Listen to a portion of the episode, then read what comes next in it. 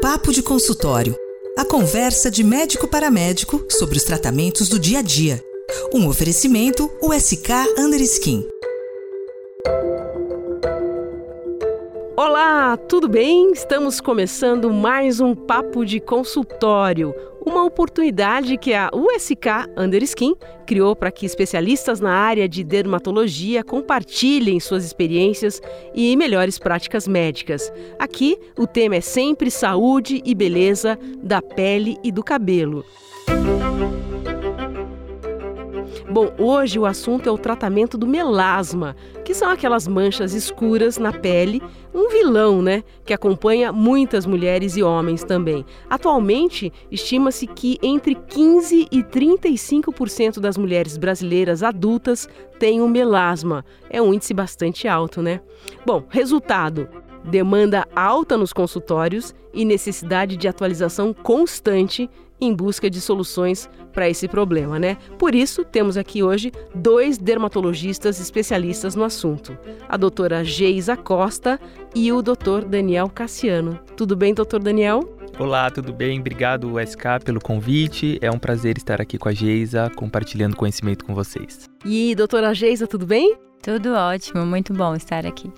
Antes de continuar, eu vou apresentar os dois doutores especialistas que temos hoje aqui. O doutor Daniel é graduado em Medicina e Residência Médica pela Universidade Federal de São Paulo, é médico titular da Sociedade Brasileira de Dermatologia com doutorado em Medicina translacional pela Unifesp.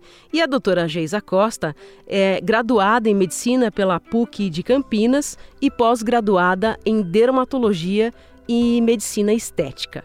Bom, é com vocês. A gente quer saber sobre melasma. A gente tem boas notícias para dar para os colegas que, que lidam com esse assunto nos consultórios todos os dias? Novidades por aí ou não? Sim, sempre temos, né? O melasma ele é uma patologia de difícil controle, mas que exige muita disciplina e exige essa constância perante ao seu dermatologista. Eu costumo brincar que o paciente precisa casar com o seu dermatologista. Quanto mais próximo ele tiver, quanto mais estímulo e proteção ele fizer para a pele, melhor o melasma vai ficar. E é super importante tratar o, o, melasma porque ele realmente diminui muito a qualidade de vida dessas pacientes. Então, sempre valorizar essa queixa durante a consulta. Exatamente, né, Daniel? Nós temos pacientes que entram até em quadros depressivos, né? Que a gente necessita até de um psiquiatra para intervir junto ao tratamento. E não é uma proporção pequena, uma proporção bem grande mesmo das pacientes que chegam com uma autoestima bem baixa, já têm uma patologia de base, às vezes elas já têm um quadro depressivo instalado e aí utilizam daquilo ali e o melasma acaba deixando ela mais triste, desanimada, sem vontade de fazer as coisas. E para o melasma a gente precisa exatamente do contrário a gente precisa que todo dia de manhã, assim como a gente escova os dentes, aquela coisa rotineira, precisa logo cedo acordar, fazer uma fotoproteção bem feita, bem adequada, tampar mesmo o melasma. Eu costumo brincar com as minhas pacientes que quanto mais escondido o melasma tiver, quanto mais tampado ele tiver, mais clarinho ele vai ficar. E as pessoas acham que é só a luz solar do esporte ao ar livre, ou que é somente uma praia, piscina, um, uma ida ao campo, mas não. Seis horas em frente ao computador equivale a uma hora do sol da praia do meio-dia. Em quantidade de radiação infravermelha, né? Não, vou, vou prestar atenção nisso. Então, é, tem que acordar e passar filtro solar se você vai ficar em casa. Assim como você escova os dentes. Tem que ser, assim, rotineiro e sistemático, igual ali todos os dias. É, o maior fator de risco para o melasma é mesmo a exposição solar, né? tanto a radiação ultravioleta B quanto a radiação como a radiação ultravioleta A, ela acaba estimulando o melanócito e a radiação ultravioleta A, ela tem aquele papel de danificar a membrana basal, de fotoenvelhecer o paciente, que é super importante na fisiopatologia do melasma. A gente sabe hoje que o melasma, ele é um padrão focal de fotoenvelhecimento, né? A parte da radiação visível, ela é um pouco controversa ainda. Isso, porque não é todo o espectro da radiação visível que pigmenta. Geralmente, geralmente não. São as ondas mais curtas, mais perto do violeta e do azul que pigmenta. e tem uma diferença bem importante da, com relação à intensidade. Então, a intensidade da radiação solar ela é às vezes 100, 200 vezes maior do que a, a intensidade de tablets, de gadgets, de TV. Então, para melasma, isso ainda não está muito certo. Foi feito um estudo que foi publicado no JAD, em que eles compararam é, uma hemiface foi irradiada com a luz visível e a outra hemiface não recebeu essa irradiação e não foi visto diferença entre a colorimetria. Então, o que eu oriento mesmo aos pacientes é: precisa usar filtro solar com base, porque as três radiações elas pigmentam, tanto UVB, UVA e radiação visível. Só que o mais importante mesmo é essa, essa radiação do sol por conta da intensidade. Dentro de casa, é, se não está muito perto de janela, não precisa, porque uh, a quantidade de radiação que chega na pele também ela é desprezível para a pigmentação.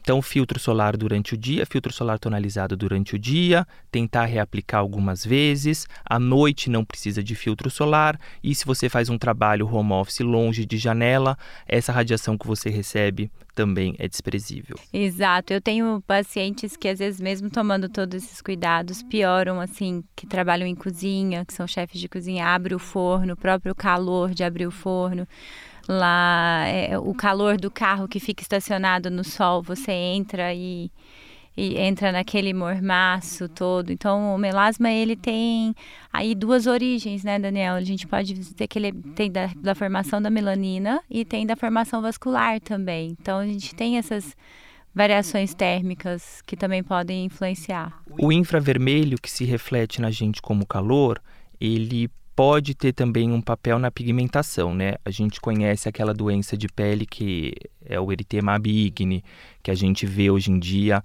na coxa dos pacientes que colocam laptop, por exemplo.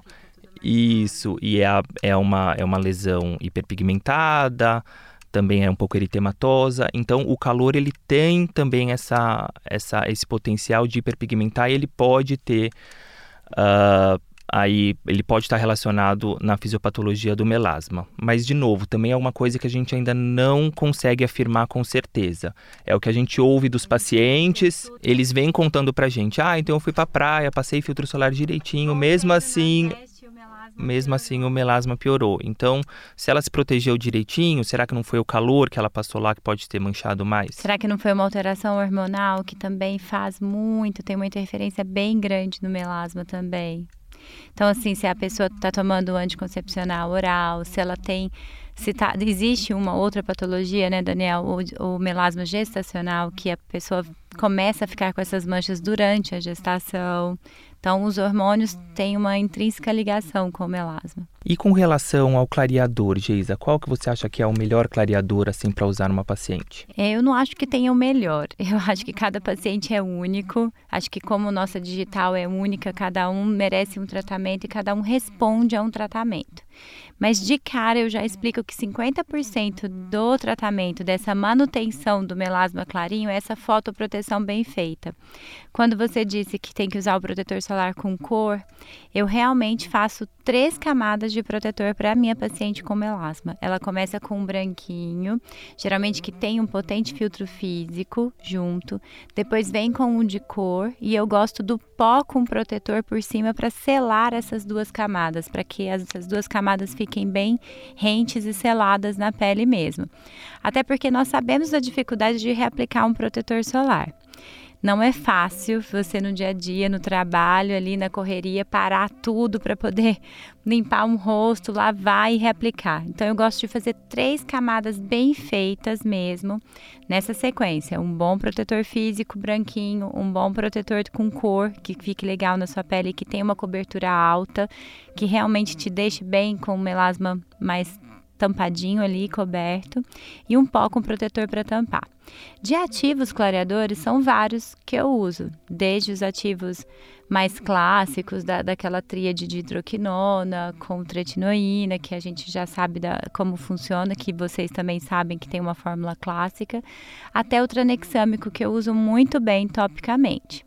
Mas tenho pacientes que já controlaram o melasma, hoje conseguem viver, conviver super bem com o melasma, que mantém apenas com o retinóico à noite. Então varia muito de paciente para paciente. E você, me conta um pouco. Eu concordo com você. Eu acho que é, duas camadas, três camadas de filtro solar é muito bom para aumentar esse potencial de, de proteção contra a radiação solar. Eu peço para a paciente usar um filtro solar tonalizado e na parte da mancha ela vem com aqueles filtros solares em bastão e aí pinta, porque é aquele melasma que eu não estou enxergando e é aquele melasma que está bem protegido. Com relação ao clareador, eu ainda uso muito a fórmula tripla, tá? Eu acho que para um tratamento de ataque bem efetivo, durante dois meses, no máximo três meses, não há melhor clareador do que a fórmula tripla. Eu acho que tem três dicas importantes para dar para quando a gente vai prescrever a fórmula tripla para uma paciente. Primeiro, é sempre hidratar a pele antes. Então, a paciente com melasma ela tem defeito na barreira da pele. Então, você usar um hidratante é importante para ela tolerar mais a fórmula tripla. E aí, mesmo pacientes com pele oleosa, eu prescrevo hidratante, aí esses hidratantes mais em gel, às vezes só tem um ácido hialurônico e água termal na fórmula, que é super bom. Outra coisa que é importante é você orientar a paciente a quantidade que tem que usar. As pacientes de melasma elas são muito ansiosas. E às vezes elas usam muito ou só localmente, só em cima do melasma, Isso. né? Então eu peço para usar, sei lá, cerca de um grão de ervilha, eu acredito que já cubra o rosto inteiro e aí não irrita tanto, porque a irritação ela é proporcional à quantidade que você vai aplicar.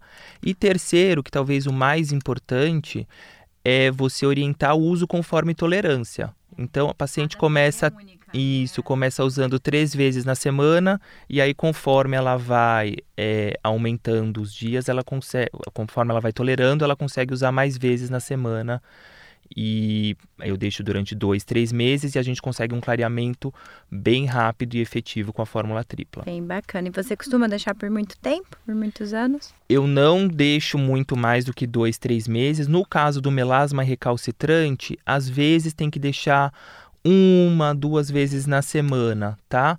Naquela paciente muito, muito sensível, a gente pode fazer a terapia de contato rápida, então ela usa durante três, quatro horas, depois lava o rosto antes de deitar. Por isso é importante essa orientação médica, né, Daniel? Essa nossa orientação, porque existe a ocronose, né? A gente pode explicar um pouquinho desse acúmulo da hidroquinona na pele lá futuramente. É, eu não vejo tanto problema com a ocronose. O que eu mais vejo é a hipocromia em confete. Que é tão ruim quanto a ocronose, Sim. que lá futuramente você está despigmentando a, a, paciente, cuidando da pele, só que você fica com lesões irreversíveis futuramente na pele. É, a hidroquinona ela tem esse efeito melanotóxico, então ela não é só uma inibidora da, tironi, da tirosinase, né? Ela realmente ela pode uh, fazer com que o melanócito lá entre em apoptose. E aí isso gera hipocromia em confete, por isso que eu não deixo muito mais do que dois, três meses a fórmula tripla dessa maneira, de um uso mais, mais frequente. Tem algum algum clareador lançamento que você ficou mais animada nos últimos tempos? Sim, de lançamento, lançamento não, mas a gente tem a cisteamina, né? A gente já, já estamos usando aí há uns, uns seis a oito anos. Uhum.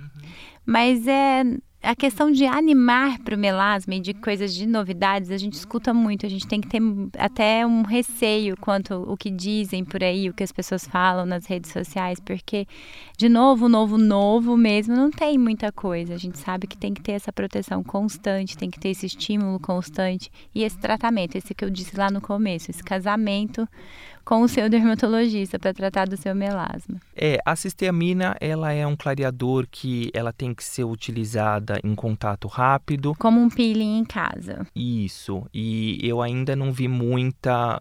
Ela, ela, é, ela é um pouco pior do que a hidroquinona. Talvez a gente vá precisar fazer algum estudo com o uso da cisteamina overnight para ver se ela se compara à hidroquinona. Agora, o tiamidol eu achei bastante interessante. Camidol gostei bem, bem seguro. É, ele é um clareador que tem que ser usado pela manhã e à noite. A gente fez um estudo que a gente usava duas camadas, então duas camadas de manhã e duas camadas à noite, e a gente conseguiu uma, uma equivalência com a hidroquinona 4%. Sem o efeito de irritar, de sensibilizar. Sem o efeito melanotóxico. sem o efeito melanotóxico. Então é um clareador bacana, mas tem que ter, tem que usar essa de manhã e à noite. Disciplina que eu falo, nós falamos para vocês, isso mesmo. E sempre junto com hidratante, que já ajuda muito também. Tem mais alguma coisa que você coloca assim na, na receita de uma rotina de skincare para paciente com melasma? Eu gosto do polipódio leucotomos, até pra, de uma maneira bem leiga que para o paciente entenda, a gente costuma dizer que ele pode ser um um protetor solar oral, que é até perigoso dizer isso, porque a pessoa às vezes até deixa de usar o protetor tópico, mas não é por isso. Nós temos alguns estudos que ele melhora, diminui esse fotodano constante da pele. Você gosta? Eu prescrevo polipódio leucotomos só quando o paciente vai se expor ao sol. Então ela vai para uma praia, vai para um clube, aí ela, ela toma o polipódio leucotomos. É como eu moro numa área que o sol é muito intenso, não dá para prescrever só quando vai para o sol, porque lá em, em Minas é complicado. Você já sai bronzeada, você vai até a esquina na padaria, você volta com marquinha no ombro, assim, do sol tão forte. É diferente daqui em São Paulo. Mas para clarear a pele, eu ainda acho que a melhor medicação oral é o tranexâmico oral. Você costuma prescrever? Eu tenho um pouco de receio com tranexâmico oral. Já tive algumas complicações, já tive alguns probleminhas, então eu não, não tenho muita habilidade nem gosto muito de prescrever. Eu gosto bastante, eu acho que de todas as medicações orais, o tranexâmico, ele é a que mais clareia a pele, né? A que mais adiciona benefício ao tratamento clareador e ao filtro solar no melasma. A dose é de 250 miligramas de 12 em 12 horas. A gente não prescreve muito mais do que quatro meses. Sempre perguntar para a paciente sobre os fatores de risco para tromboembolismo, né? Exatamente, é bem aí onde eu tive o problema. O ácido tranexâmico é uma medicação pró-trombótica e aí a gente faz uma anamnese para tentar uh, achar esses fatores de risco e não prescrever para essa paciente. Quais seriam esses fatores de risco? Então, se a paciente ela tem antecedente pessoal ou familiar de trombose, paciente tabagista, paciente em uso de terapia de reposição hormonal ou anticoncepcional, paciente sedentária, também a gente costuma não prescrever porque essa paciente ela pode ter uma trombose. Pós-pandemia não está difícil de ser sedentário não. A gente sabe que tem muita gente que fez exercício, começou, mas também temos muitas pacientes que ficaram mais sedentárias. É, eu fiquei bastante receoso de prescrever o tranexâmico nessa época de pandemia, porque a gente sabe que o COVID lá na frente, naqueles casos mais graves, ele acaba provocando uma CIVD, né? Isso. Mas a meia-vida do tranexâmico do tranexame oral é de cerca de 80 minutos. Então, então oriento as pacientes assim: tem alguma suspeita de Covid, suspende essa medicação. Também pacientes que vão fazer viagens longas, eu peço para suspender no dia anterior. Perfeito. Mas é uma medicação. Em relação às vacinas, também você tem feito alguma restrição? Com relação às vacinas, não. Mas é uma medicação que realmente eu vejo que faz diferença, principalmente naquele melasma mais grave tá? Eu acho que é, esse é o posicionamento. Outra coisa que a gente precisa atentar muito, né, Daniel, é para esse diagnóstico de melasma, né? Porque a gente já viu muito nevo de ota sendo chamada de melasma por aí. Então tem alguns outros diagnósticos diferenciais. Sim, eu acho também que a outra via também é importante. A gente não diagnosticar um melasma e vai faz um laser de CO2, faz uma luz intensa pulsada que pode depois piorar a manchinha não é, não é difícil ter uma luz de Wood no consultório, né? É básico. É, e aí você, sempre antes de fazer esses Na procedimentos... Na própria lupa, você pode ter numa lupinha mesmo. Sim, o próprio dermatoscópio, acho que a gente consegue diagnosticar um melasma subclínico. E aí você contraindicar esses procedimentos que podem piorar a mancha da paciente ou podem ser o gatilho para uma, uma nova mancha. E vamos falar de tratamentos. Me conta aí qual você mais gosta, quais procedimentos você mais indica para melasma? Eu gosto bastante do microagulhamento. Então chega uma paciente com melasma no meu consultório, o primeiro procedimento que eu indico é o microagulhamento. Também sou uma apaixonada do microagulhamento. O microagulhamento ele tem duas funções, né, para clarear a pele. Então ele faz uma hiperproliferação da epiderme e ele também reestabelece alguns parâmetros de fotoenvelhecimento que existem no melasma. Então, depois do microagulhamento, a gente percebe que a membrana basal está reestruturada, a gente percebe melhora da elastose na derme superior, a gente percebe diminuição dos melanócitos em pêndulo. Então, esses marcadores de fotoenvelhecimento, eles acabam melhorando após o microagulhamento. E isso é importante por quê? Porque o melanócito é uma célula meio boba, assim, ele não produz melanina porque ele quer. Ele produz melanina porque mandam ele produzir. Então, o queratinócito manda o melanócito produzir é, melanina. O fibroblasto manda o melanócito produzir melanina. Então, quando você muda todo esse ambiente com o microagulhamento, quando você rejuvenesce essa pele, isso de alguma forma faz com que o melasma fique mais claro e eu percebo também que o melasma ele recai menos. Exatamente. Eu costumo dizer que o microagulhamento e por cima eu sempre jogo a medicação, o drug delivery, e, e, de uma maneira bem fácil para o paciente entender, eu digo que é como arar e adubar o solo todo mês. Então, o microagulhamento vai arar esse solo, essa pele com melasma, fazer micro, micro, micropertuitos, microtúneizinhos, e a gente vem com esse adubo por cima, que seria a medicação para para melhorar, para clarear a pele e exatamente para ir naquele ponto correto para ter uma ação ali efetiva. Então, somente o fato de dizer que o microagulhamento ara o solo, né? Então, ele, ele faz essa pele, faz esses micropertuitos e por cima nós, com a habilidade que temos de jogar os medicamentos ali para que esse efeito clareador possa acontecer, funciona muito bem. Então, nós usamos bastante drug delivery e usamos também os ácidos, tipo ácido retinóico, como um peeling por cima. Você faz assim? Eu faço assim. Não, eu gosto só de fazer o microagulhamento. Puro. Puro e a paciente Entendi. sai depois com filtro solar. Ótimo. Eu não jogo nada porque eu gosto de começar com clareador na noite seguinte logo. Depois. Isso. E aí se usa peeling, alguma coisa assim, você pode sensibilizar, a pele pode descamar, a paciente não consegue usar. É, da primeira vez é legal. E, e quanto tempo você faz? Quantas eu costumo sessões? fazer no tratamento de ataque duas sessões com intervalo de um mês e depois ela, eu peço para ela voltar no consultório fazer uma sessão semestralmente. Ou quando precisar, às vezes foi para praia, voltou mais escuro, ela faz Aí antes. ela volta e retorna. Isso. É por isso que tem que estimular constante, né? É Você usa agulha de qual comprimento?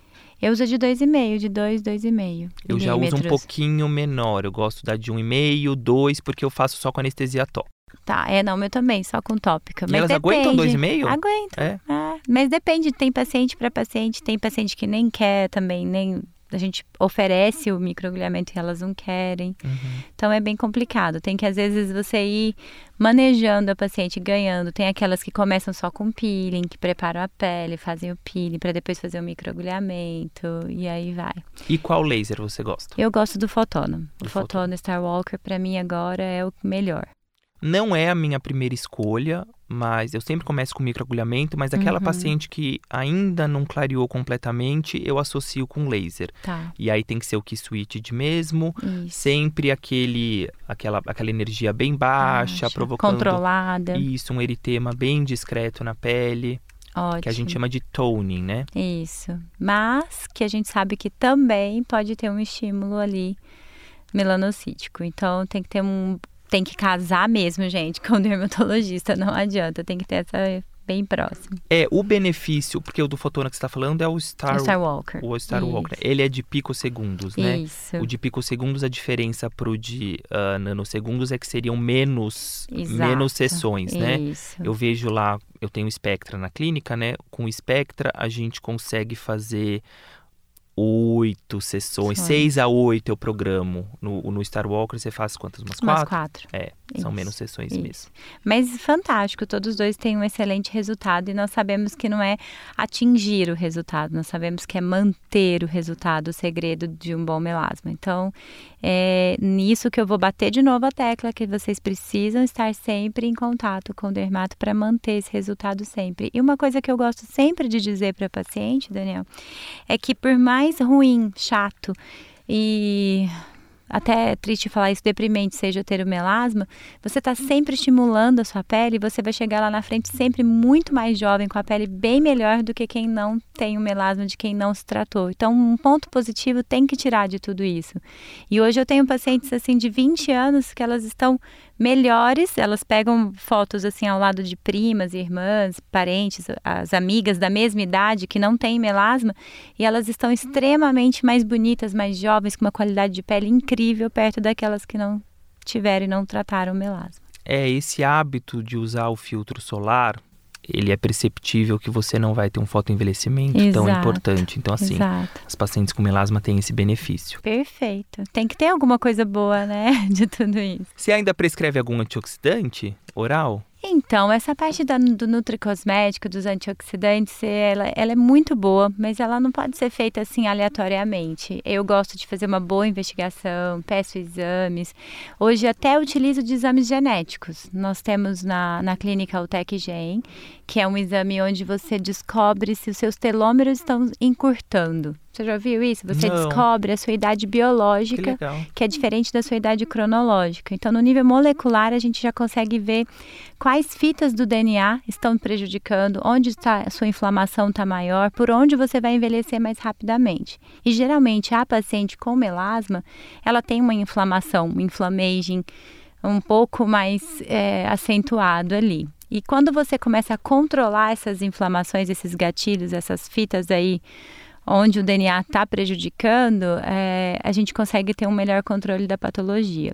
Então, quem faz isso sou eu, junto com uma nutróloga e um geneticista. Somos em três na equipe para poder fazer essa abordagem, que é bem interessante. Pra, mais uma vez, para a gente saber que nós somos únicos, que cada um tem um DNA, cada um tem um, um envelhecimento próprio.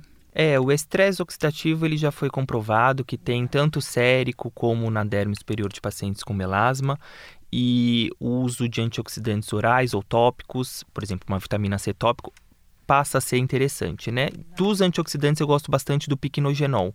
Outros antioxidantes ainda faltam estudos comprovando.